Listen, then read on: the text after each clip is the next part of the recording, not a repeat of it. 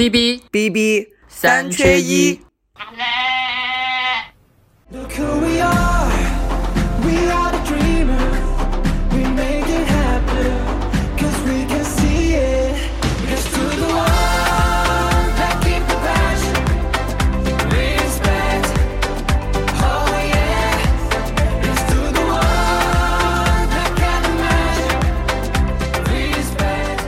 Hello 大家好，欢迎大家来到。们新一期的 B B 三缺一，我是主播八童。我是主播红中。哎呀，我觉得我们真的是全宇宙最用功的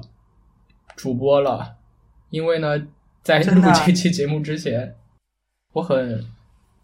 不知道是幸运还是很遗憾的发现，我自己开始出现症状了，盼星星盼月亮，终于有症状了。所以我现在呢是，我不知道我发没发烧，因为我的那个温度计还在我朋友那儿，他在给我闪闪送过来，但是我现在全身非常的疼，然后我能感觉到我迷迷糊糊的。所以呢，但是我们还是要坚持把这一期节目给录了。这是一期用生命在更新的播客，对，我还在用我的宝娟嗓再接着录。因为红中才刚转阴，所以还是有一些症状的。然后呢，我不知道我到底阳不阳，因为我刚才测了抗原之后呢，发现还是阴的，但是也就不知道吧。所以今天我也不知道我到时候会是个什么状态，聊到哪儿算哪儿，迷迷糊糊的，该怎样怎样吧。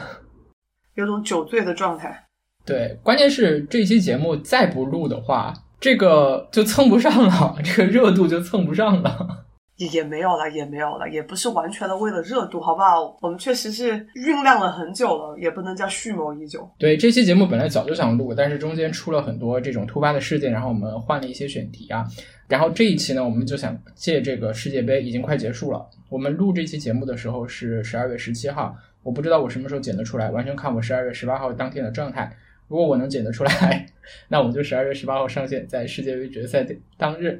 如果不行，那我们就随缘吧，反正世界杯结束了，我们想要来聊一聊和世界杯相关的这跟世界杯的关系也没有那么大了，只是世界杯启发了我们对这事产生的一个共同的兴趣，想要跟大家去分享一下在这个事情上的一些感受。对，就聊一些他的八卦吧，就是我们两个伪球迷聊一聊跟世界杯相关的一个，在今年世界杯上，我觉得是应该比较突出的一个现象，就是伊斯兰国家和这一届世界杯的关系非常紧密。因为它是第一次在伊斯兰国家举办，在卡塔尔嘛，对不对？然后呢，第一次有伊斯兰国家摩洛哥创造历史，打入了四强。还有就是一个在国外和国内的社交媒体上都刷屏的一个事情，就是在小组赛的时候，伊朗跟英格兰对阵的时候，他们在唱国歌的时候，全伊朗的这个队员，然后就闭麦不出声，不唱歌，然后以此来表达一些他们对国内女性的这个。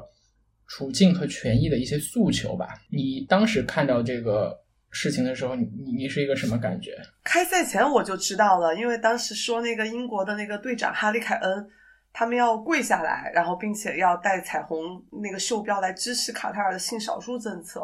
然后我不并不知道那个伊朗球员会那个闭麦不唱国歌，直到是那天开赛的时候我才发现。然后然后就镜头就给到观众席，应该也就是一个伊朗的一个。女性，然后就泪流满面的看到这个场景，然后你才那时刻才突然明白他们做这个事情的一个意义在哪里。对，因为那天晚上踢完以后，然后我看到微博上、微信上、朋友圈里面就开始在刷屏了，说这个伊朗队员他们可能是会面对着被终身禁赛的风险，也可能回去会被会受到一些政治清算的一些风险。在世界杯这样一个全世界关注的一个场合，用这样一种方式把他们国内的诉求和矛盾暴露出来吧，引起国际社会的关注。我当时觉得整个场景还是蛮震撼的，而且确实应该也做到了，起到了这个作用。因为在社交媒体上，大家都开始在分析，就是他们为什么会有这样的行为，这背后有一些什么样的，嗯，伊朗反映了伊伊朗社会什么样的现实等等，就。起到了一定的那种导火索的这种科普的这个作用哈、那两天就是这个伊朗的这个事情的热搜，就一直是挂在微博上的。然后对比下来，还有那个汪小菲那两天的热搜也在。然后我就看有个博主出了个段子，就还挺搞笑的，就说就觉得妈伊朗男人在就是那种抛头颅洒热血的支持国家一种国国家女性运动，就有汪小菲在这儿搞这个事儿，然后就觉得男人和男人差别真大。然后当时我就觉得特别逗，这样子说起来。对，因为其实我们本来在就是那个比赛的后面那周就想录这个话题，但是发现好像王小飞的热度实在太热了，我们就很厚颜无耻的先去很难以免俗的去蹭了那个王小飞的这个热度啊，现在觉得有点羞耻，有点羞耻，有点羞耻。对，但其实你就在发现这两个事件放在同一个历史和那种国际维度，才发现格局真的差异非常非常的大。所以，我们现在就言归正传吧。我们今天就会从这个角度切入，然后呢，跟大家聊一聊和伊朗相关的一个一个话题，同时是最主要的吧，是伊朗女性的一个权益的一个问题。因为我发现大家大概都知道，伊朗的女性呃权益、社会地位都不高，然后经常会有一些呃负面的一个新闻。但是为什么会有现在这样的这种情况呢？呃，很多人就是不清楚。然后我们就想通过这一期的这个呃节目来，我们一起来梳理一下。然后同时呢，我们想跟大家推荐一本跟伊朗有关的书，也是一本非常我觉得很有人文色彩的、很有人文关怀的一本书，叫做《在德黑兰读洛丽塔》。我推荐给红中，红中也非常喜欢。然后他那个书的那个封皮上面是两个女孩嘛，伊朗女孩，然后戴着黑色的那个头巾，他们叫西甲布的那个头巾。呃，一一张很有意境的照片，然后现在端着一本遗像一样的。拿了一个黑色的帽子套在自己头上，所以我会把这张照片放到这个节目的 show notes 里面给大家看。那是一种仪式感，好吗？就是你要，就是因为我觉得对我们来说，其实你可能理解所有的中东穆斯林的女性，她都会戴面纱，但其实其实为什么为什么要特别给到伊朗这个特殊的关注？这是我之前不太理解的，因为我理解中东女性应该都是差不多的。嗯嗯。对，因为这个比较复杂。因为虽然我们了解上去的话，都是觉得是中东，然后好像感觉他们是整体的一块，然后呃，可能有一些呃宗教信仰也相同，然后很多生活习惯也相同，总觉得他们是铁板一块。但是其实中东的地缘政治和历史各个国家之间的关系真的是错综复杂。你真的是理清楚了中东的这个关系，我觉得人类的历史你应该理清楚了百分之八十以上了。然后一直以来吧，其实伊朗对于我们很多人来说都是一个很神秘的国家，这就我们今天要重点说一下的。可能你会经常在国际新闻上看到这个和这个国家的相关的事情，除了这个女性的权益，还有经常在你耳边轰炸的就是伊核协定，这其中就涉及到伊朗跟美国的关系，伊朗跟以色列的关系，然后还有什么什叶派、逊尼派等等等等，可能都听得耳熟，但是都不知道是什么。我们现在呢，就来重新的给大家梳理一下引发这个伊朗的这些球员他们在开幕式上，哦，不是在开幕式上，我已经开始说胡话了啊！我跟大家说一声，我刚才测了体温啊，我已经三十八度五了，所以我现在是烧着跟大家说的。啊，他在就引发他们球员在那个小组赛上。不唱国歌的这件事情，这个导火索吧。这个事情，就是一个女孩叫做叫做玛莎阿米尼，她的这个之死这件事情，不仅仅是在伊朗，也在国际社会引起了很大的这个动荡，很多的这个。负面的一些事情，这个事情呢发生在九月十三号，二零二二零二二年今年的九月十三号。当时呢，二十二岁的这个阿米尼，他和他的哥哥叫做吉拉斯，他们呢，他们一家人是库尔德人，是伊朗的这个库尔德族人。他们从库尔德斯坦省，就是伊朗的一个库尔德的聚居地，他们去德黑兰探亲，在途中呢就遇到了伊朗的这个道德警察来查车，然后警方呢，这个道德警察呢。就觉得阿米尼的这个服饰不符合伊斯兰教义的规定，哪不符合呢？就是因为他戴着这个面纱，这个头巾，大家知道那个黑色的那个头巾，他没有把他整个头发给盖住，就有一缕头发溜出来了。然后他们那个德黑兰的警察就觉得你这个不符合规范，然后呢，按照规定，那他们要把他带到这个警察局去教育。这个教育呢，分不同的形式，有的可能是直接给你。口头上警告或者教育你说，哎，你是不是不知道这个教义啊？或者是说，呃，训斥一下。但是呢，有的比较可能遇到那种硬茬硬骨头哈，警方是有权利打人的，就是有可以给他实施那个鞭刑，或者呢，就是甚至有实施实刑，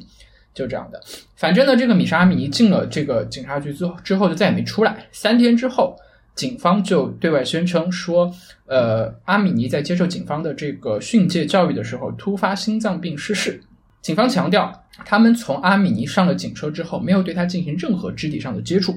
但是，据一些路过的这些人，他们拍摄到的一些景、一些视频，还有是，嗯，当当事人吧，就目击者吧，看到的一些情况呢，他们都都是说，就在反驳警方的说法，说警方在说谎，因为米莎阿米尼在被叫住的那个时候就已经受到了言语上的侮辱、肢体上的冲突，甚至有性侵的情况。然后据说当时米莎阿米是被推倒在地上，头部重重的撞到了那辆那那辆警车。他的颅骨的骨折是导致他死亡的这个直接原因。也有人说，呃，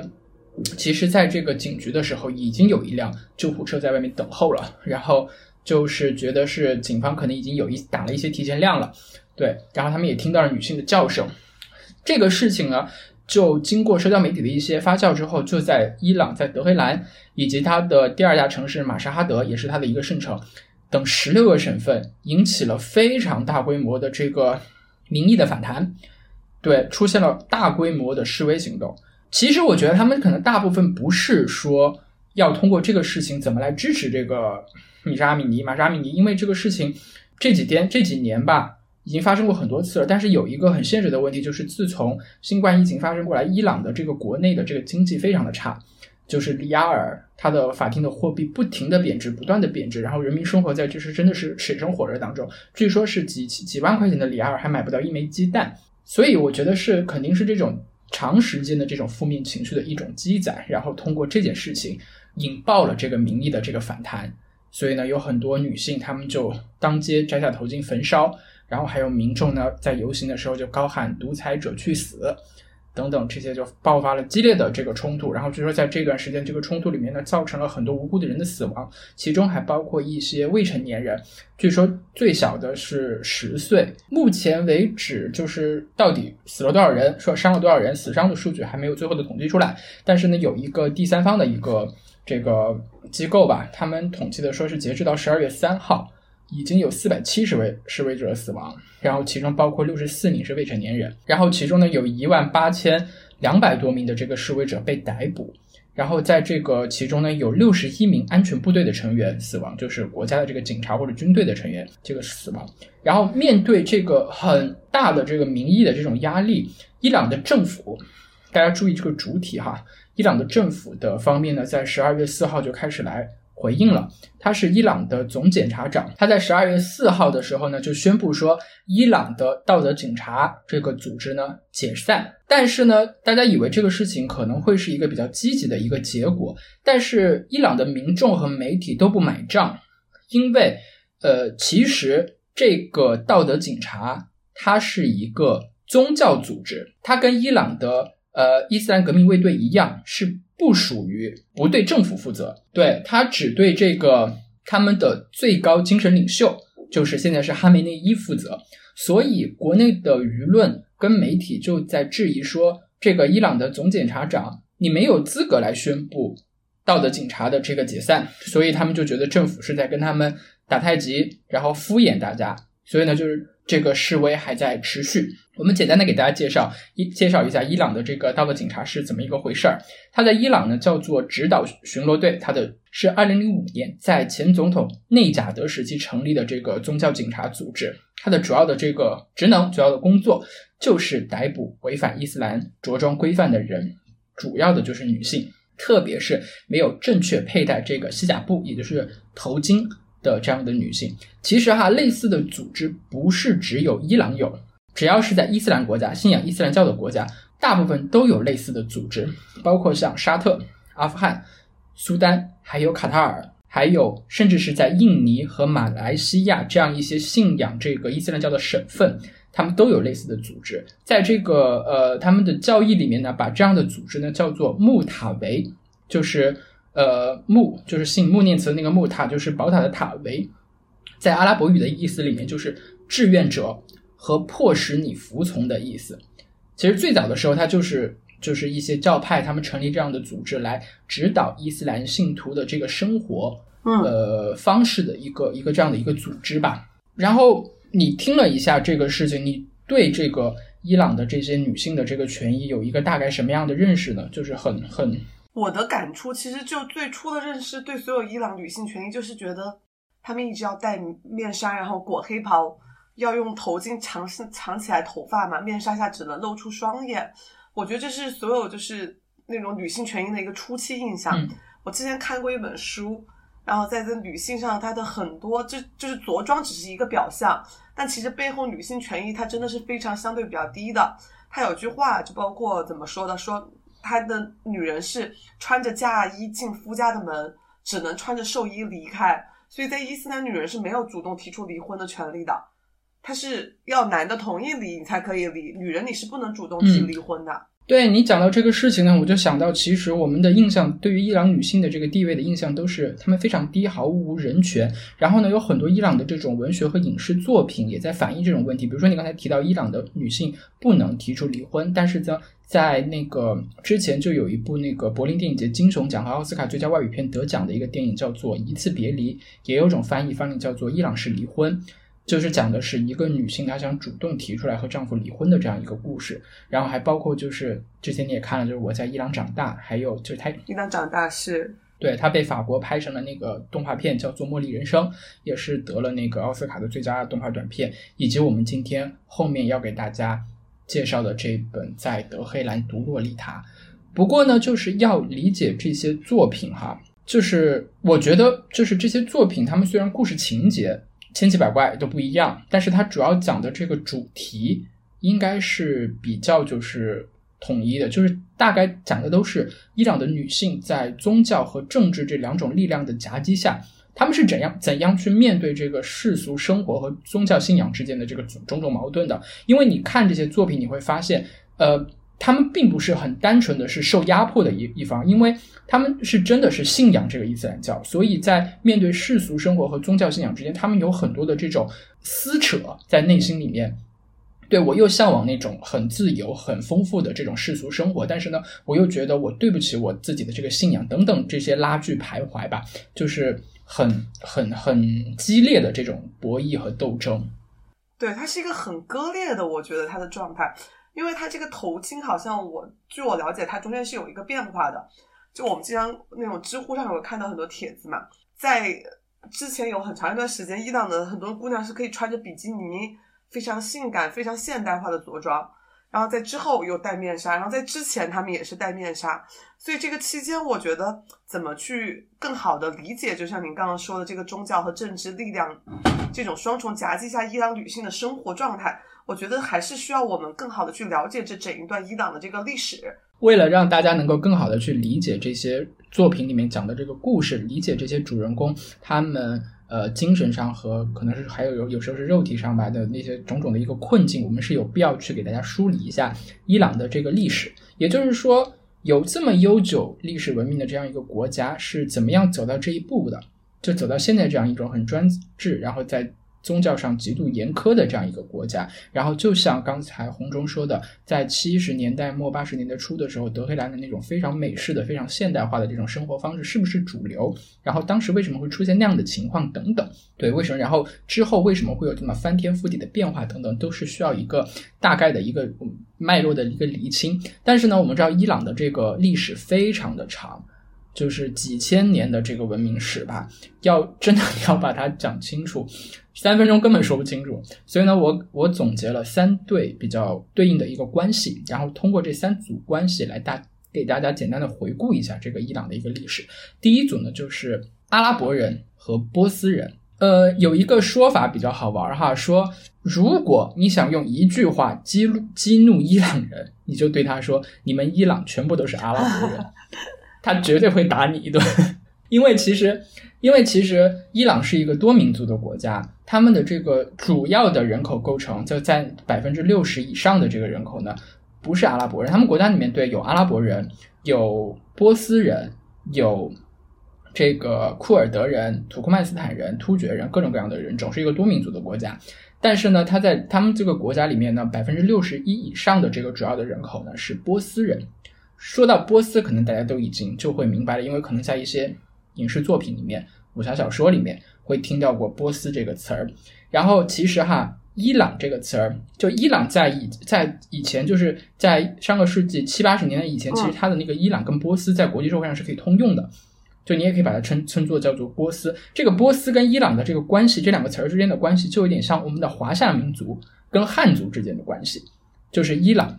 代表的是一个更大范围的这个族群，然后波斯呢是它里面的主要的人口包含着波斯对主要的人口构成。然后其实伊朗这个词就是 Iran 这个词呢，它的意思就是雅利安人，雅利安的意思。其实雅利安人呢，一种说法呢，他们是在公元前三千年起源于北欧，后来这帮人呢特别骁勇善战，他们一路往东边打，打一路打过去。一路打，对，一部分留在了伊朗，伊朗高原这个地方，成为了伊朗人的祖先，波斯人的祖先。另外一部分人呢，继续往东打，到打到了南亚次大陆，就是去攻陷了这个印度，成为了这个在印度建立了种姓制度。所以印度的高种姓的里面人，比如说像婆罗门这些人，都是雅利安人。所以要追根追根溯源的话，伊朗跟阿拉伯人没有什么太大的关系，他们跟印度人是关系比较密切的。另外，我们来再来再来讲这个第二组关系，就是什叶派跟逊尼派。这个大家可能经常在一些新闻里面会听到这个词儿。然后不仅仅涉及到的不仅仅是伊朗，也还有包括比如说像阿富汗啊、伊拉克等等这些国家。先给大家解释一下这呃什么是逊尼派，什么是什叶派。然后呢，这两个派别呢是伊斯兰教最大的两个教派。伊朗和伊拉克呢是两个最大的什叶派国家，而大部分的阿拉伯国家，像沙特、像卡塔尔卡塔尔，对，包括就是部分这个巴勒斯坦和巴基斯坦那边，他们都是逊尼派国家。在历史上呢，追随逊尼派的人呢是大多数，所以呢，逊尼派是在阿拉伯世界里面是占大多数的，什叶派是少数派，所以大家可以这么理解。以前在很多年之前，很早很早的时候呢，逊尼派的实力一直是占上风的，但自从伊朗开始在呃进行他的那个白色革命以后，他的实力开始发展了之后呢，什叶派开始在抬头，所以这个事情呢，他们这个派别就引起了这个逊尼派的一些忌惮，就觉得他们会在伊朗高原那边建立一个叫做所谓的什叶派新月地带，就是在这就涉及到这个很广泛的这个地缘政治上的博弈了。我们今天就不展不展开来说。什叶派跟逊尼派呢，他们这个两个教派呢，在教义上、在习惯上有很多的不一样。他们最初的分歧、最根本的分歧是对于这个先知穆罕默德的继承人的认定问题。其实呢，就是穆罕默德这个人也比较好玩哈。我呸呸呸，就是今天大家不管我说什么哈，就是我可能说的不对啊，但如果有所不尊敬的，我我也跟大家说一下，我是现学现卖啊。然后就是呃，穆罕默德呢，他他说他在那个悟道以后，他就说他自己是真主跟他说过，他是这个世界上最后一个先知，所以他去世以后，后面就不会再有先先知再出现了。那些人呢，都是他的弟子管理者，对于伊斯兰这个群体的这个管管理者，对，所以呢，就是在他离开后，离开这个世界以后。关于谁来继承他的这个伊斯兰主要管理者的这个问题上，就发现了很多发生了很多产生了很多争执。什叶派的人呢，就认为我们不管你在这个集体里面、团体里面有什么样的功劳，有什么样的建树，但是有这这些都是相对的，有一个绝对的东西是不会改变的，就是血统。也就是他们就是认定这个血统的这个事情，觉得呢，穆罕默德的后人，就是他 biological 生物学上的这些后人，是最有资格来继承他的大统的。但是他没有儿子，他是女儿，所以就觉得他的女婿叫做阿里是正统的继继继继承人。而什叶这两个这个意思，这个词儿的意思就是追随阿里的人的意思。但是逊尼派的人呢，这这些人呢，他们就认为不能以血统来定，就应该以大大家的能力对于伊斯兰群体的这个贡献这样的这个这些事实，就是任人为贤嘛，不能任人为亲嘛。他们就推选了这个穆罕默德的一个同伴作为举贤不举亲，对，作为哈利发成为了首领，这个这就是两个派别的最根本的一个分歧。然后呢，从这个分歧出发，他们就衍生出了对伊斯兰教育的很多理解上的不同，包括一些很细微末节的一些，大到一些很很就是那种是非的问题，再小到一些细微末节的一个习惯，都有很多的不同。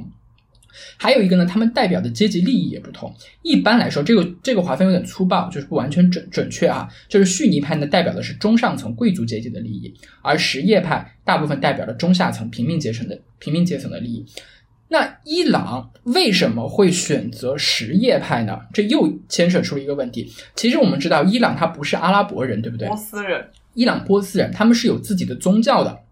对他们是有自己的宗教的，他们信仰的这个宗教的那个神叫做光明神，所以他们你看到他们在仪式的时候会点燃一盆圣火，然后觉得那个地方是光明神的栖息地，然后大家在那边拜光明，向往光明，向往正义。所以呢，他们的这个宗教有一个名字的，可能大家会比较熟悉，叫做拜火教。这个就是伊朗的本人的自己的宗教，在一些地方又被称作仙教。然后呢，如果你看过《倚天屠龙记》里面那个明教，就是金庸根据拜火教结合中国的这个事实虚构的一个宗教改编类似的。然后《倚倚天屠龙记》里面四大护法之首紫山龙王就是金花婆婆，对，他的他就是伊朗，他就是波斯人，他就是伊朗人，他的伊朗的名字叫做戴奇斯。然后呢，他的女儿小昭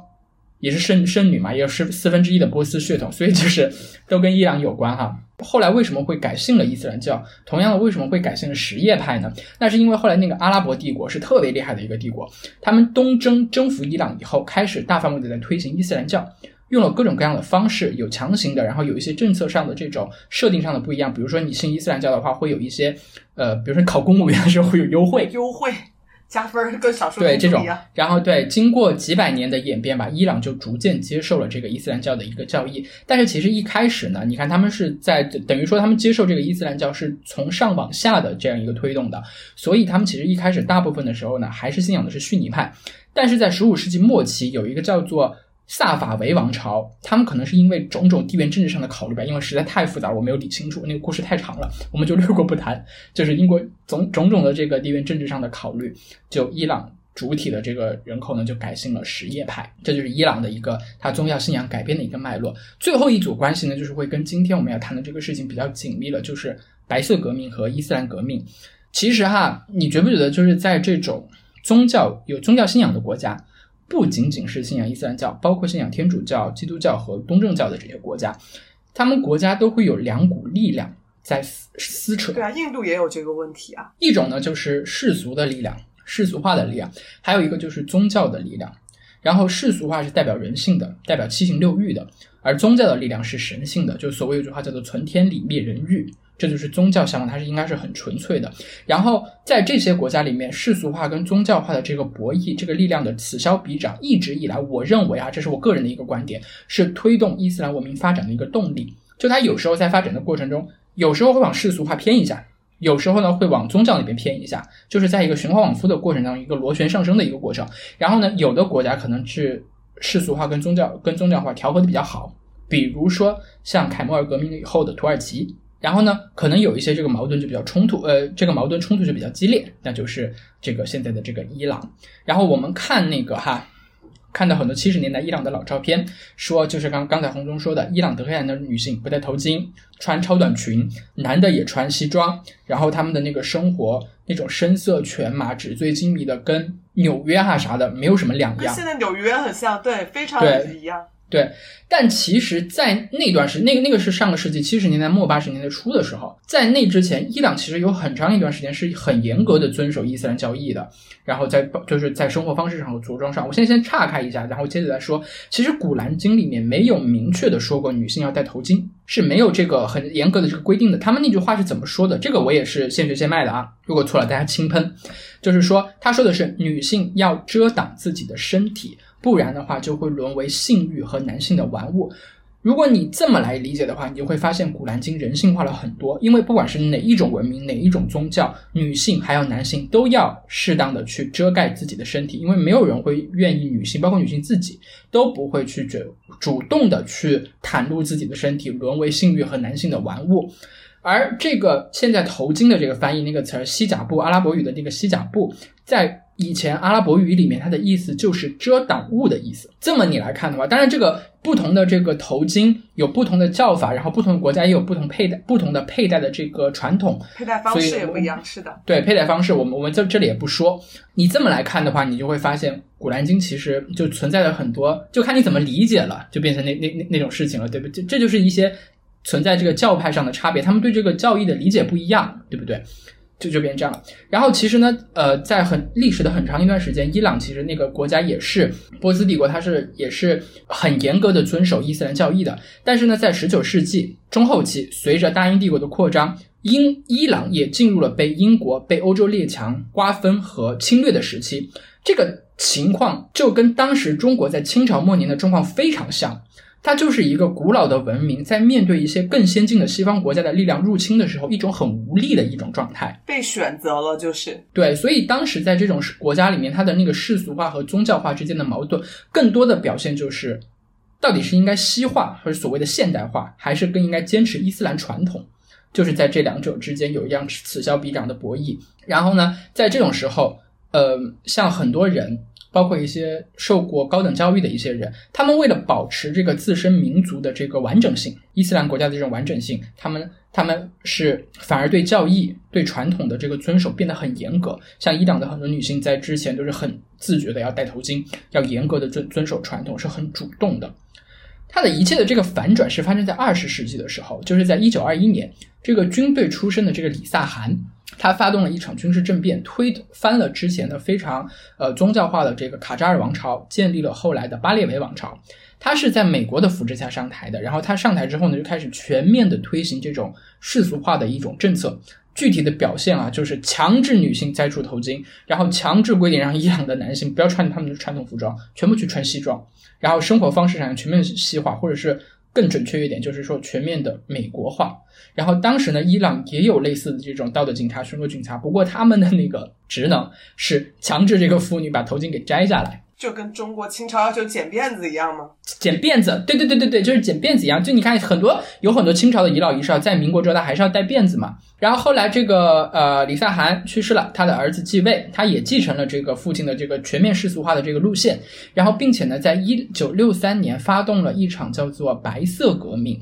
或者呢说我我觉得其实叫做改革会更准确，因为它是一个自上而下的一种。包括经济政策和生活方式上的一种改革。为什么叫白色革命啊？大家可以看到，就是黑色在伊朗啊，这这个伊朗呢，就是代表的是宗教的颜色。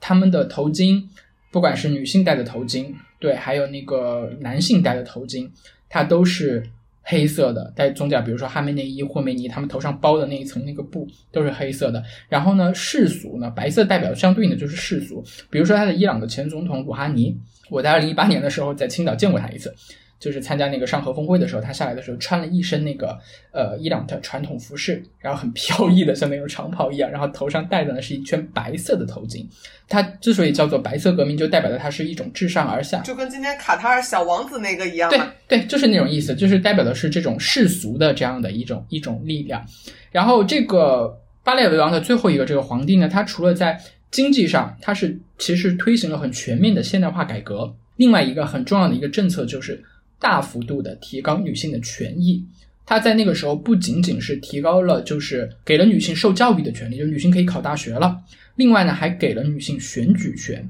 这个事情就是非常非常重要的。包括我们后面要介绍的这个，在德黑兰参政议政，对，在读在德黑兰读《洛丽塔》的这个作者，他的家人其实也是最早的一批女性的这个政治家。然后这个是一个很进步、很进步的一个一个消息、一个事情。然后在了那个七十年代的时候，德黑兰大学的女学生的比例其实已经占到了三分之一。你想想，这个改革的步子是迈得非常大的，这个跟以前是根本没有办法想象的。也是在那个时候呢，伊朗的经济飞速的发展，然后据说已经是排到前全世界前十的。然后德黑兰呢，也成为了那个中东地区一个非常繁华的一个都市。国际大都市。对国际大都市，所以呢，我们看到的很多照片，穿超短军的女性和很现代化的生活方式的照片，就是在那一时期。但是有一些人，有一些作者，国内一些那个很不负责任的这个呃公众号的一些作者吧，他们把巴列维王朝说成一个是非常文明开放的一个理想国，这个是非常非常片面的，因为到了后期，这个巴列维王朝非常的腐败，它代表了什么？小资产阶级一边的利益，主要是它不仅仅是代表小资产阶级，已经是上层贵族的，就是社会特别的分裂，然后阶级矛盾越来特别的突出，然后这就造成了一个后果，就是伊朗的社会的政治经济发展非常的不平衡。我们看到的非常这个西化、非常现代化的这个地区，都集中在大城市德黑兰、马沙哈德这样的这种大城市，在更广大的农村地区，那些人是生活的非常的穷困。非常的贫困，甚至比之前还要贫困。因为所谓的“患不患寡而患不均”，我觉得这个是全世界的人都在都有这么一个毛病，就是你大要穷，大家一起穷，不能有的人有钱，有的人没钱。这也是为什么霍梅尼就之前的伊朗的这个宗教领袖，他的一个学说，他的思想，他是一个宗教教士那样的，就是宗宗宗宗教部分的那种高级知识分子，他的一些他的一些思想会能得到很广泛的伊朗底层民众的这种支持的一个原因。说白了，霍梅尼的那个学说的那个核心思想呢，就是要实现共同富裕，就大家都要有钱，然后建立一个非常民主的、非常公平的一个社会。呃，这样一些思想可能会呼应了底层很穷困的一些民众的一些诉求，同时呢，呃，像一些受过高等教育的，在生活在城市里面的人，包括一些女性，她们可能会把信仰或者是支持这个霍梅尼看作一种标志。这种什么样的标志呢？就是跟巴列维王朝的决裂。所以当时除了有很多他们穿超短裙啊。呃，这样的烫头发呀，这样的一些女性以外呢，有相当一部分的高级知识、高级女知识分子，她们是很主动的戴起了面纱，很主动的接受霍梅尼的这样一套，就他提出来的那一套，就是觉得呢说，只要你能带领我们这个国家，我们这个古老的这个波斯文明、古老的这种伊斯兰文明，去往一个更平等、更好的一个社会形态的时候，我愿意让夺出一部分我自己的世俗生活的权利，因为他们坚信霍梅尼的革命成功以后。他会带来一个大改变。但是呢，在一九七九年的时候，霍梅尼这个发动了伊斯兰革命，就是跟之前白色革命相对应的伊朗伊斯兰革命，很快的就是就农村包农村包围城市，很快的席卷了整个伊朗，然后取得了很几乎是不流血的一个政变，就取得了一个成功。但是霍梅尼自己也没有办法调和前任留下来的一个巨大的问题，就是他没有办法弥合这个社会的巨大的这个经济的差异。割裂和一个矛盾。对，所以我觉得他在这个时候选择了自己的一个最大的一个最安全的一个基本盘。我也不管那些所谓的现代化世呃世俗化的东西，我就在伊朗呼应最广泛的底层人的那个需求，就推行很严格的这个宗教化的这个政策。对，所以从伊朗伊斯兰革命以后，伊朗就成为了现在的这样这样一个国家。有一些很大家可能都没有办法想象的一些那个伊朗的小女孩，她们九岁以前是不用戴面纱的。然后呢，九岁以后在公共场合就要戴面纱了，为什么呢？因为他们九岁就可以结婚了。适婚年龄，对。你九岁的时候在干什么？哇，九岁我都哇太久远了，根本想不到。我感觉你看《甄嬛传》里面啊，那个时候中国封建时代能选去做秀女，也得到十三、十四，大概应该就是说在女性有了月事以后才有的。所以我都不知道九岁怎么送去结婚，这个真的让人很难以置信。所以，就是我们看到的伊朗社会现在的这个情况，它也是经历了就是上千年的这样一种演变，一步一步、一步一步的到了现在。这也是理解就是在德黑兰读《洛丽塔》这本书的一个背景。然后呢，在这样一种社会现实之下去解读《洛丽塔》这样的名著，才会有一些嗯不一样的色彩和不一样的思考。因为所有对于所所有的他解读的这些名著，前面都加上一个状语。叫做在德黑兰就已经不一样了。然后呢，那现在就请红中给大家介绍一下我们今天要说的这本书，就是在德黑兰读洛丽塔。其实书的故事非常的简单，他是一个伊朗作者叫拉菲西的人。然后他说了一个什么事儿呢？他是因为他小时候他就去西方留学了，所以他是七九年回到伊朗，在那个学那个德黑兰的那个大学里面教那个西方文学的。他八十八一年的时候，因为拒绝强制性的那个拒绝戴面纱，然后被迫辞职。然后呢，他就从九五年开始在家秘密开设了西方的文学课。然后这本书呢，主要就是讲他在家里面开这个小型的读书会，跟这七个他自己的挑的七个女学生一起阅读那个讨论和当时伊朗政府禁止大家去读的一些西方小说的这么一个故事。这本书就围绕这个小型的读书会展开。就是拉菲西，他希望通过阅读让学生去能够在这种专制高压下能够释放个性，获取那种自由。所以他会把那些西方的小说中的人物情节与德黑兰现实的人生揉在一起来说，所以就还挺有力量感，然后特别 会让你经常读着我都会被很多地方感动到的一个书。然后对，然后我们可以请巴统来具体给我们说一下，其实拉菲西应该是个网，就是大家在讲伊朗文学的时候，她是一个非常有名的女作家。那巴统可以来给我们具体介绍一下这个作者的一个背景情况。对他的那个纳菲西，他的全名啊叫做阿扎尔纳菲西。然后呢，这本书呢是在二零零五年的时候出版的，是他写的第一本书。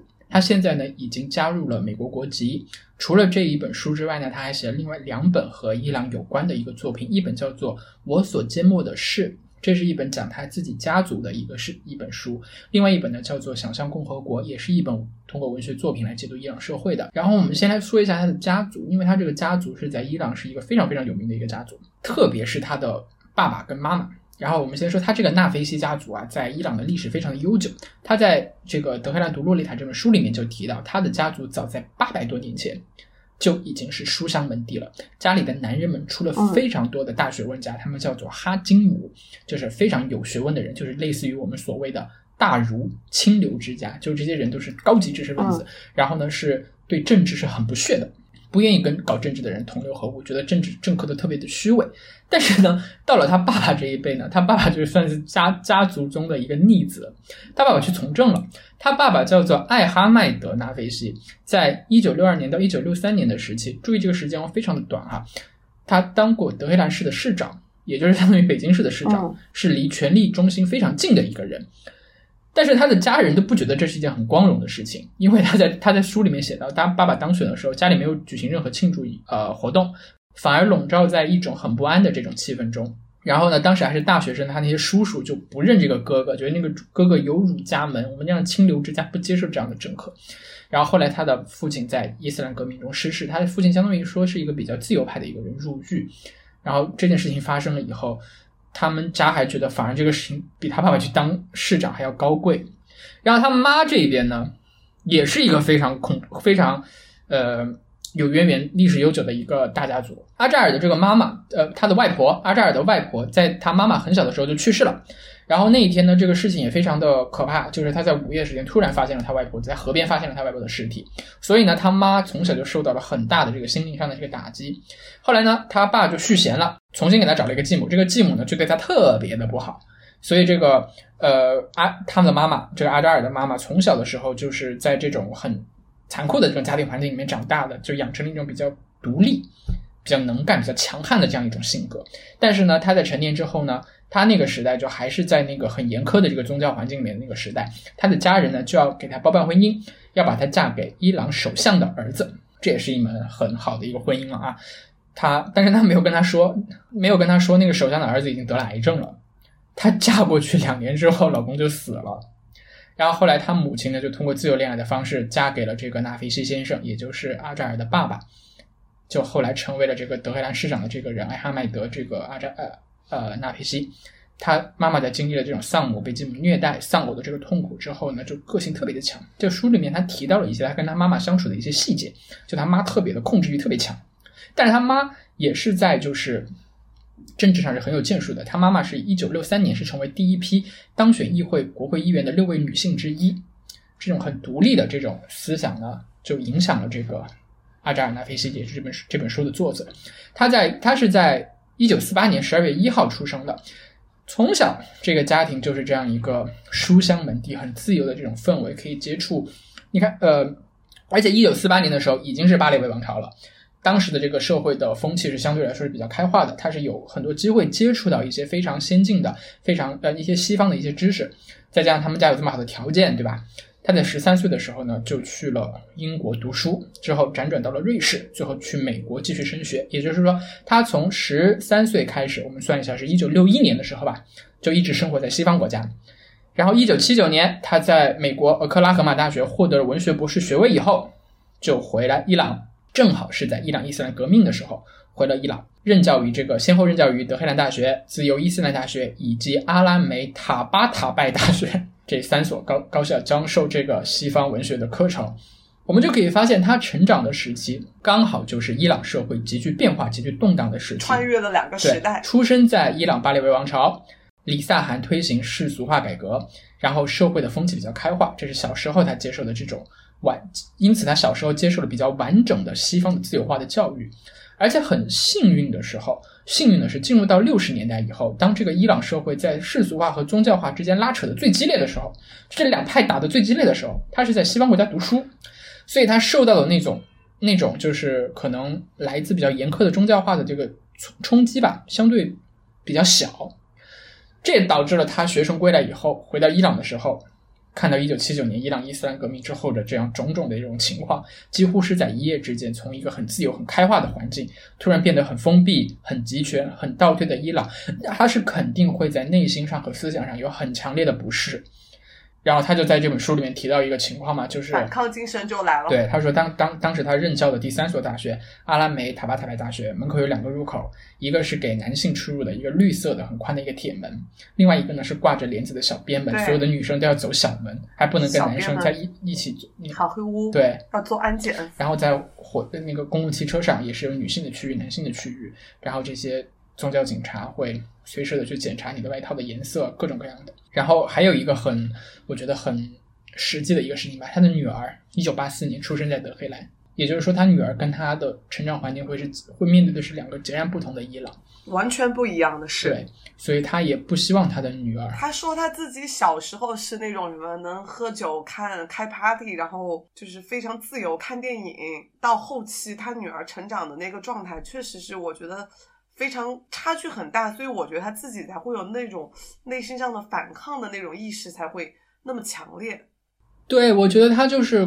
从一开始他就在用各种方式去抗争，比如说他自己就很拒绝、很坚定的拒绝佩戴面纱、佩戴头巾，为为此呢，经常受到这个伊朗这个道德警察的这种刁难，估计也是受过一些欺压、一些欺负，甚至一些侮辱的哈。然后呢，他就说，他说他在书里面提到一句话，他说我拒绝的不是那块布，而是当局对我的强迫的一种改造，就让我觉得我在出门之前我去照镜子的时候。看见镜子镜子里面的那个人，我会厌恶我自己，我会厌恶那个人。所以他就觉得，他也不是觉得说都不戴面纱，就是我尊重所有女人的女性的自由，我想戴就戴，我不想戴就不戴，对吧？对，然后，所以他就是用这种方式来进行一种抵抗。当他发现这种方式抵抗还不足以表达他内心的一些诉求的时候，他就有了这样一个读书会。我觉得用读书会这样的形式吧，来来说吧，会更比会比较。嗯，准确一点或者更轻松一点，而且不不不是一个那种 文学读书的那种组织哈。就他们其实，那红中你就再跟大家介绍介绍一下，就是参加这个读书会的那些小女孩子们。这个事儿其实我我是看第一遍，其实我还没对上名字啊，可能是那种伊朗名字也不太有特色。然后我是在做这期节目之前，我又倒回去看，他读书会主主要的成员主要是七个人，包括这个拉菲西本人。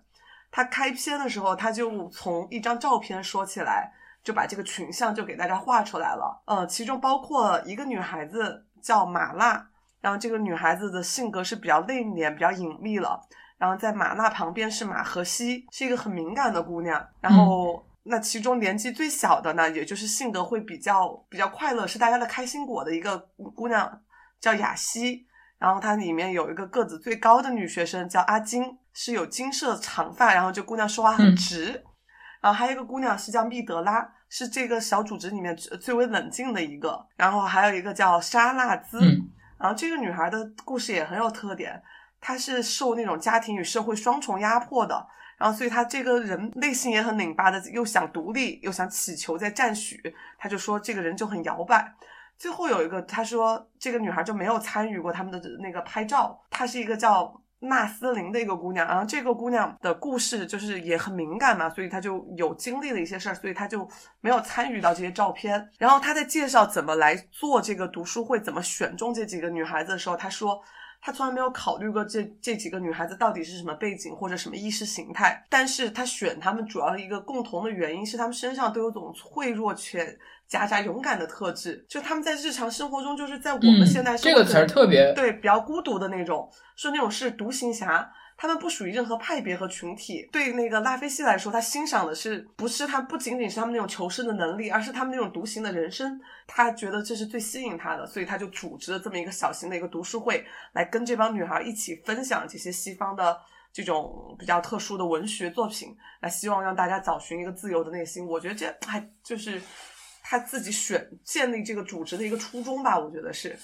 他们这个文学课好像从九五年开始到九七年，这个纳菲西这个离开美国大概一年多的一个时间吧。每个周末的时候，他们就会在他家呃，把窗帘拉上，然后几个女的一起在那个地方读书，然后分享这一个星期，他会布置一些作业，大家去思考一些角度啊，去思考这个书你是怎么理解的这样的。然后为什么是他会选他选择哪些书呢？他选了就是首先就是这个书名里面的纳博科夫的这本经典作品叫做《洛丽塔》，还有呢就是有那个菲茨杰拉德很著名的《了不起的盖茨比》，还有那个像简奥斯汀的《傲慢与偏见》等等等等等等。其实，嗯，这些书里面有很多像《洛丽塔》跟《傲慢与偏见》，还有那个还有一本叫《黛西》什么的那本书哈，黛西是米勒很多就是很直面的讲女性的，对，黛西米勒讲自己的这个女性的生存在特定的历史、在特定的文化背景下的这种境遇的这些书。另外呢，还有就是像《了不起的盖茨比》一样，就讲美国的，还有还有一本叫做《华盛顿广场》，就讲美国的这个生活的。嗯，对，像西方国家的这种这种生活的这样一种书，他是想借助这这些经典，为他们提供了一种就是关于西方这个可能就在国境之外一个平行世界的一种想象，一种精华，就是包括什么是自由的恋爱，什么是自主的婚姻，关于女性的美是什么，男性的美是什么，怎样去享受生活，就是这些东西本来是在一个正常的。国家里面从小的时候，他们的完整的教育是会教给你的，怎样看待自己，怎样看待异性，怎样看待恋爱，怎样看待爱。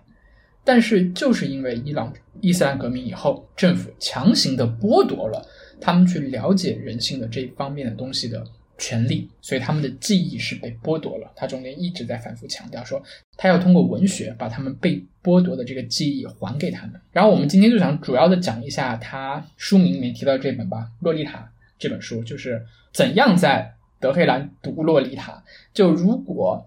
呃大家看过《洛丽塔》的话，就会知道这是一本惊世骇俗的禁书。一九五五年的时候在巴黎出版，对，在巴黎出版，当时就被列为了禁书。后来五八年在美国在纽约出版，然后后来在纽那个伦敦出版，就是引引发了很多的批评。为什么呢？因为它讲的是一个非常。乱伦的一个故事，就是一个非常它的主角哈，有点变态。嗯，这个我们到时候再讲。我有不同的意见。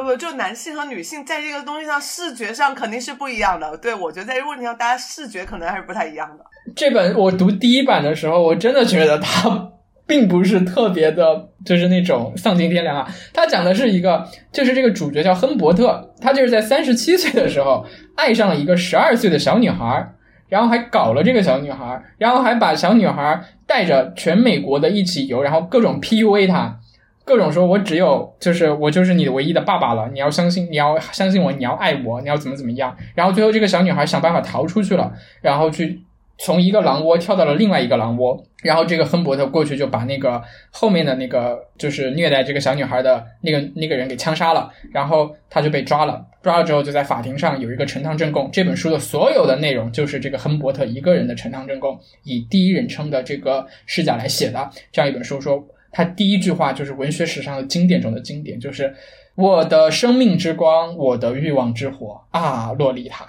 就是那种你能感受到那种 很饥渴的、很炙热的这种欲望，对不对？炽热的对这样一个故事。然后在他，然后亨亨伯特呢，他杀了那个就是虐待这个洛丽塔的那个人，然后他自己被判被判了死刑，然后这个洛丽塔也后来因为难产的时候死了，然后这个死的时候才十七岁，你想从十二岁到十七岁，他中间经历了什么？就一个纯真少女的就被他一个这样一个男的给彻底的剥夺了，这就是他跟伊朗的这个，我觉得是一个耦合的巧巧合的一个地方吧。如果说伊朗女性的记忆、集体记忆被一个专制的政府，它在里面很直接的指的就是霍梅尼的这个政权给剥夺了以外，然后对应的是洛丽塔的记忆。洛丽塔作为一个正常的小女孩成长的，感受到家庭温暖的爱的父爱母爱的这些东西，被一个亨伯特给强行的剥夺了。这个书啊，咱们就要说到，就是为什么我我们两个会有这么大的一个分歧。就这个书的写作手法，它是这个亨伯特这个人在法庭上的一个自述，他看上去是一篇自我忏悔的这么一一本书，嗯以他的口吻来讲述，他是一个双重的犯罪犯嘛。第一层的罪犯，他是一个杀人犯，因为他枪杀了那个这个叫奎德的那个男，那个男的也是个禽兽啊。大家如果感兴趣的话，我们可以专门找一期来讲这个《洛丽塔》这本书。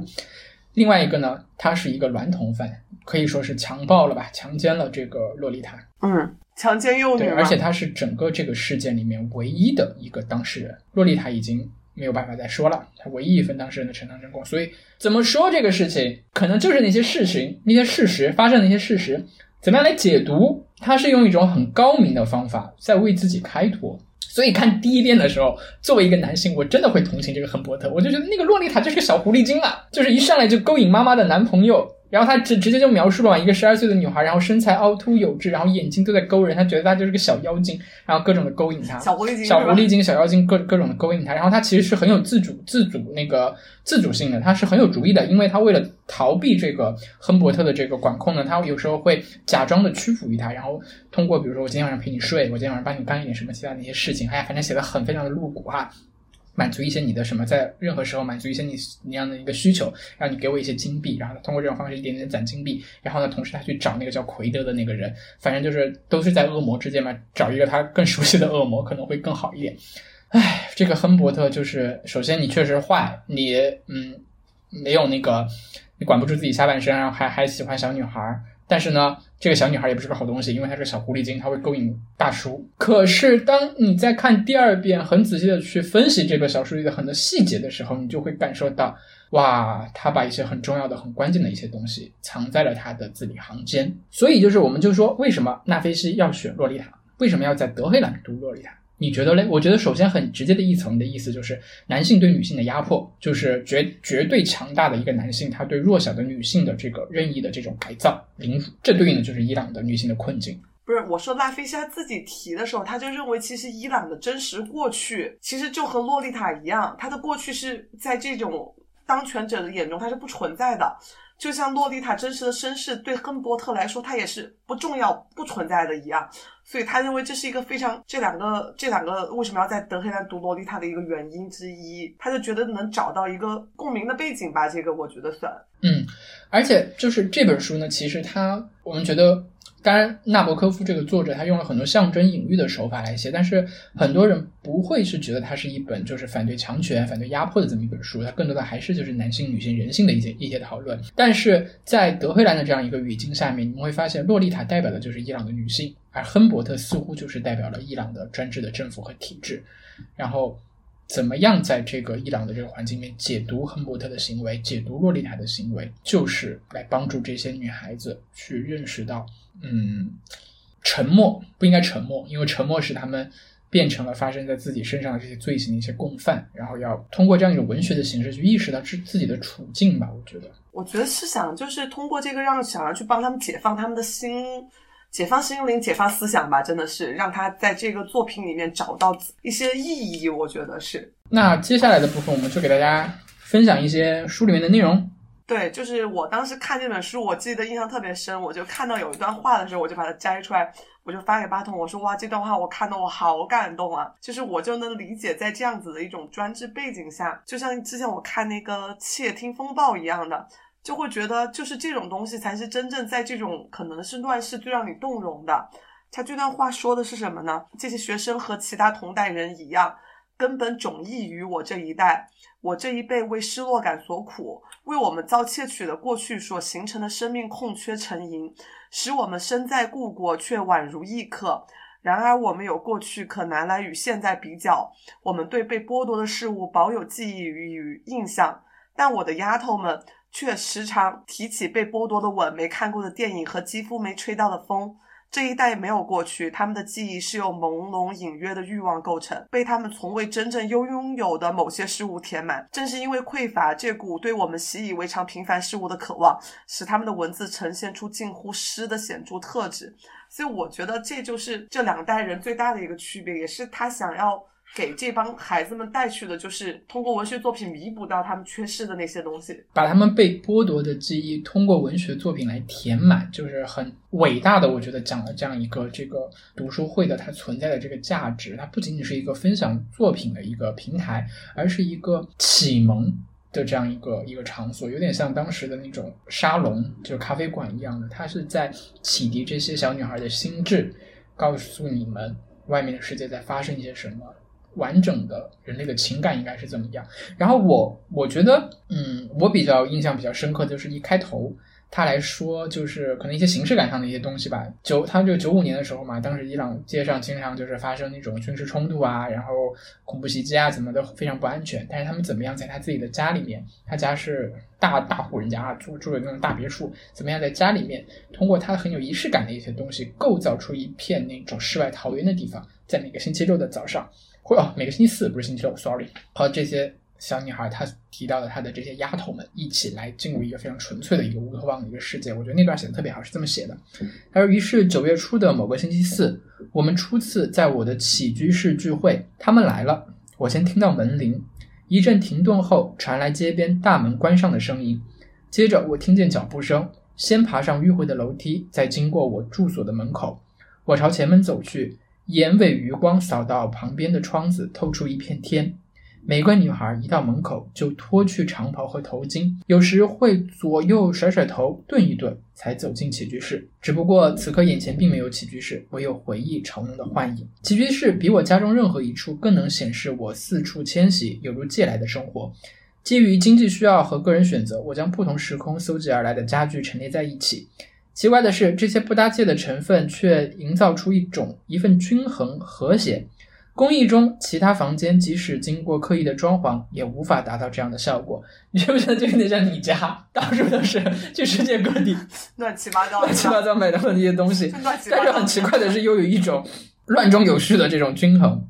然后他说到他的母亲啊，母亲每每看见一幅幅靠墙摆的画，一瓶瓶搁置在地上的花，以及没有挂帘子的窗，就无法忍受。我迟迟不愿意挂上窗帘。后来有人提醒我，这里是这里是伊斯兰教国家，窗户必须挂上窗帘，我才勉为其难地挂上。母亲总是感叹：“你到底是不是我生的？从小我没教你要保持整洁吗？”她的语气原本正经八百，但同样的唠叨反复了这么多年，如今几乎已经成为亲昵的仪式。我的小名叫阿萨，就是飒爽的飒。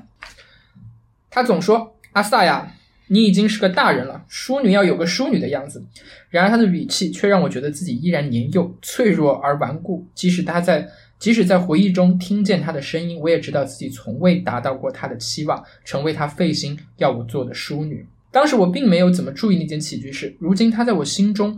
心目中却地位特殊，成为珍贵的回忆场景。那是个宽敞的房间，布置着零星的家具和装饰。角落的壁炉是我先生笔染异想天开的杰作，墙边摆着一张鸳鸯椅，我在椅子上铺了一条母亲许久前送的蕾丝罩。有张浅桃红色的长沙发，面对着窗户，搭配两张同系列的椅子和玻璃桌面的方形餐餐桌，就是你会觉得他可能他的这个家庭不是特别的豪华，虽然他是个大家族，但是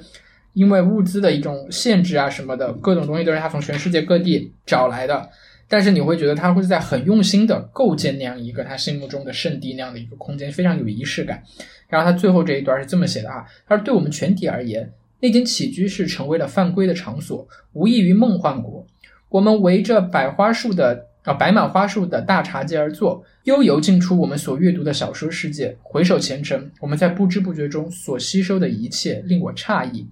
套一句纳博科夫的话，透过小说的魔力，我们正要体验何为化腐朽为神奇。来，你再给大家分享一段你比较感兴趣的。他这个就刚刚说这个，其实我记忆也很深，因为我记得他那个窗户是能看到一个德黑兰一个座很有名的山脉，所以他特别不爱挂窗帘，因为他觉得，我觉得就是我理解他能通过那个窗户看到那个山脉，其实也是一种一种自由的意象的一个一个象征，我觉得是，所以我觉得我对他这个这个家庭环境的场景还真的挺有画面感的。另外一段就是他自己。说一个我我另外一段啊，就是他说想起洛丽塔，我就会想到那只被钉在墙上半死不活的蝴蝶。蝴蝶并非显著的象征，但它的确暗示亨伯特以同样的方式困住了洛丽塔。他要这活生生的人变得动弹不得，要他舍自己的生命救他给的静止生命。在读者心目中，洛丽塔的形象会永远与禁锢他的人相连。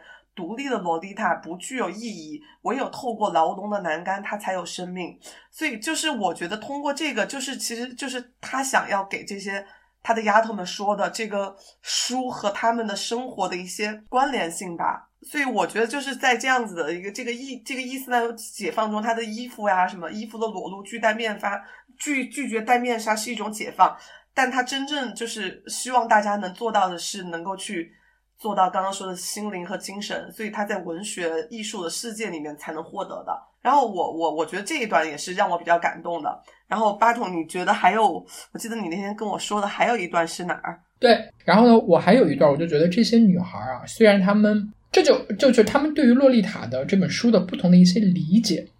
有一些那种，他们不是不是所有的人对于这本书的理解都是一致的。很很有意思的是，他们对于这个洛丽塔的这个种种种的遭遇，以及他们读洛丽塔时的时候的这种感受，非常不一样，千差万别，都跟他们自己的教育背景、家庭环境、个人的成长经历密不可分。这就是说明了，就是在当时这个伊朗的这个国家里面，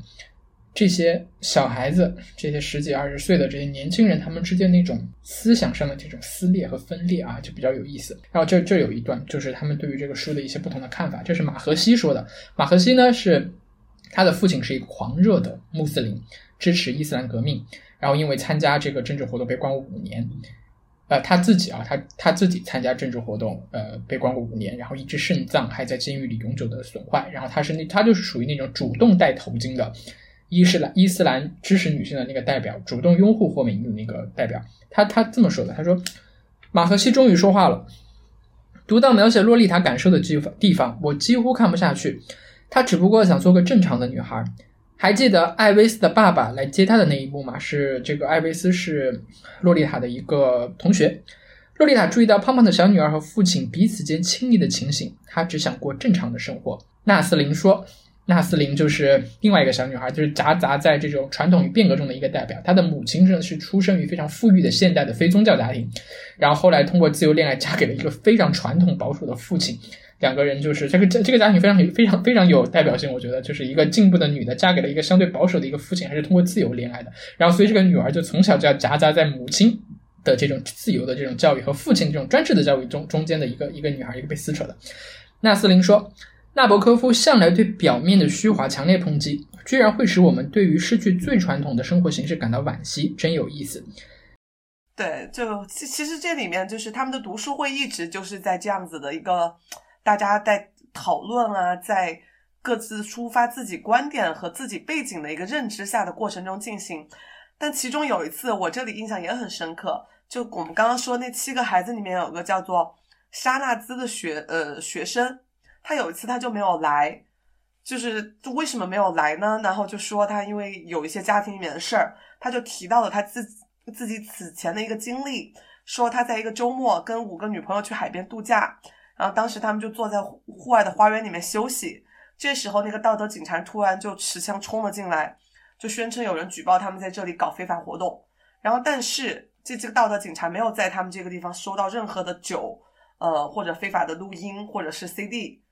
什么都没有收到，但是他们还是把这几个小孩全部抓了，抓到了那个道德监狱，然后两次由卫兵带他们去医院去做那个贞操检查，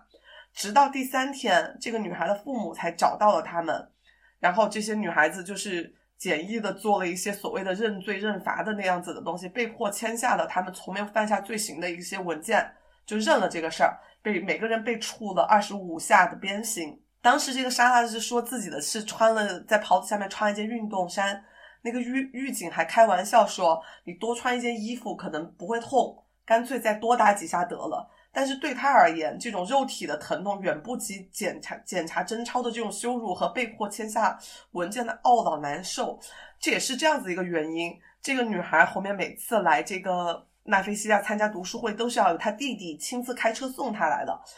为什么呢？因为在他弟弟的观点里面，认为女孩子就不应该你独自出门的，这是不对的。所以这个蜡，这个沙纳兹的这个遭遇，其实就是伊朗女性困境的一个很小的一个切面。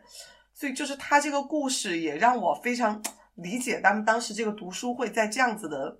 呃环境下举办有多么的来之不易，大家都要找到更合理的理由和借口，还随时可能要面对随时突击的警察的一个检测。就在这样子的环境下，他们还要每每周坚持去到这里去读那么一些，感觉就是我们觉得可能是很虚无缥缈的一些艺术文学作品。这个其实也让我觉得大家真的这帮女孩子的这种勇敢，这种让我很动容的。嗯，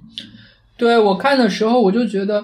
嗯，包括他们得到这些书也非常的不容易，这个过程，比如说《洛丽塔》这本书，他们什么时候都要通过黑市上的一些特殊的一些渠道才能购买得到。还有就像《了不起的盖茨比》，也是属于就是彰显这个呃西方的这种腐化的这种生活方式的这些书，也要通过在黑市上才能搞到。整个过程呢非常的艰辛，然后这个整个一个过程。就相当于是他们在德黑兰读《洛丽塔》也好，读《了不起的盖茨比》、读《简·奥斯汀》也好，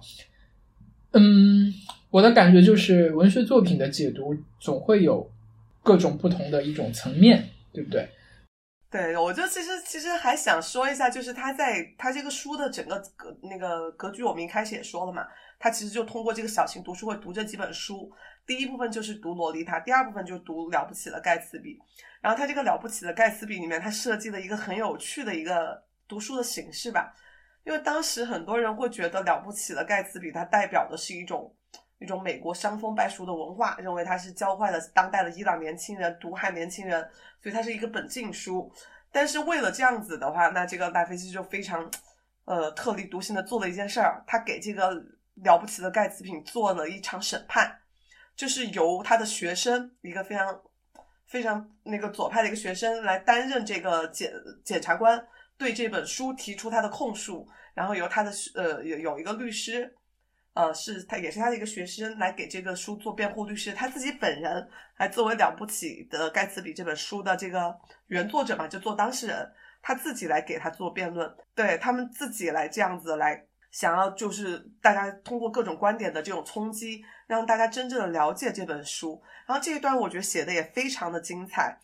就这里我我给大家想说一下他们这段辩论啊，在庭审过程中的一小段，就是他我刚刚说那个检方的控诉人，他是认为他就认为了不起的盖茨比中充满了美国腐朽堕落的价值观，是对伊朗的文化侵略，还鼓吹那种男女不伦之恋，应该将这本书立刻查禁。这就是他的一个观点，然后他的那个辩护人的那个律师做了这样子一段反驳，他说：“我们读了不起的盖茨比，不是为了要学会分辨通奸是好是坏，而是为了要去了解通奸、忠贞和婚姻这些议题有多复杂。一部优秀的小说会使你更加敏锐地体验到生命与个人的复杂，使你不至于。”自命正义，以僵硬的善恶二分法去的公式直接去看待道德，所以大家没有没有任何人去看过斯坦贝克的小说后，所有人都是想要去示威或者移民西部。看过维梅尔维尔，大家都想去捕鲸，就想去捕鲸。所以其实小说这个事儿，他就认为就是每个人难道都会比这些小说里面的人更复杂？革命人就应该也也也应该是一个普通人，他应该是有普通的情感和情绪的。他们从不谈恋爱或欣赏美好的事物吗？所以他就这个辩护人他就说，这是本令人惊奇的书，他叫读者要珍惜梦想，但也要当心梦想，并且在不寻常的地方寻找真诚。总之，阅读它带给大极大的快乐，这是最重要的，这是我们为什么要去读这本书的一个原因。所以，就是这段辩论，我觉得。让这两种观点就是真正的展示了这个读书会以及包括他们在一个阅读过程中获取的很多这种东西，真的非常有力量感。这个事情就像我刚刚说那个，他们以前说那个列宁在那种革命时期听那个月光奏鸣曲。说听那个东西有用吗？其实没什么用，但是听完会让你心情非常舒畅，然后就是让你再去再想去揍别人的时候，你只想轻轻拍拍他的肩膀。就是我觉得这种文学作品是让每个人都变得柔软了，情感更丰富了，它没有那么单一的非黑即白、非善即恶的那么一个状态。嗯，我觉得这段说的真好。对，所以其实我还是希望，就是大家，我真的觉得可以去好好读一下这本书。它除了本身是对那个伊朗文化的一个背景的阐述，还有一个就是，我觉得它也是很好的一个，我觉得像一个文学评论吧。我觉得大家，呃，写了很多这些人的一些读后感，然后也让你从另外一个角度去理解这几个比较经典、比较先锋、比较自由的作品。对我比较建议大家呢，就是可能在对伊朗的历史和政治现实有一定的了解之后，把这本书当做一个就是比较呃人格化视角的人文化视角的一个对伊朗社会的补充，它会很立体的、很鲜活的告诉你，在伊朗这个国家里面这一部分的高级知识女性，她们怎么来看待一些我们都在共同面对的一些困境和问题？我觉得是可以非常好的推荐给大家。而且它里面读提到的一些书，像《洛丽塔》呀、呃，《傲慢与偏见》啊、《了不起的盖茨比》啊等等。也是值得大家去读的，而且我觉得，其实如果有机会的话，以后我们也可以组织这样的读书会，就是有一个特定的语境，对不对？来解读一本小说或者一本其他的作品，这也是会有一些惊喜。对，就是我觉得好的，就是之前说的嘛，就好的文学还是艺术作品，它可能没有办法直接让你吃饱喝足或者穿暖，但是它能带给你内心的那种丰满和那种那种自由度，我觉得真的是非常让你能够在能够抵抗一个比较艰难岁月的一件事情。就像他们说，就是在读这个书里面那个拉菲西比喻，他其实就会觉得，就像爱丽丝，你会迫不及待的想要跑进那个兔子洞一样，就是你，他给了你很好的一个逃离现实困境的一个渠道吧。我觉得也是大家保持愉快心情的一个很有用的一个路径。嗯，那今天在节目的最后呢，也就给大家送一首伊朗女歌手唱的一首歌，叫做《九安娜》。大家嗯，关于她讲的一些故事啊，大家可以仔细的去品味一下她的歌词，也是非常有意境的。然后谢谢大家收听我们的节目，听我这个发着烧，刚才已经是三十八、三十九度了，快烧晕了，在这边说胡话啊！谢谢大家，占用了大家的时间，不好意思。对，非常感谢大家收听我们这期的节目。我们下一期希望我们大家都能成为阳康的时候再来和大家见面了。好，谢谢大家，再见。嗯，拜拜。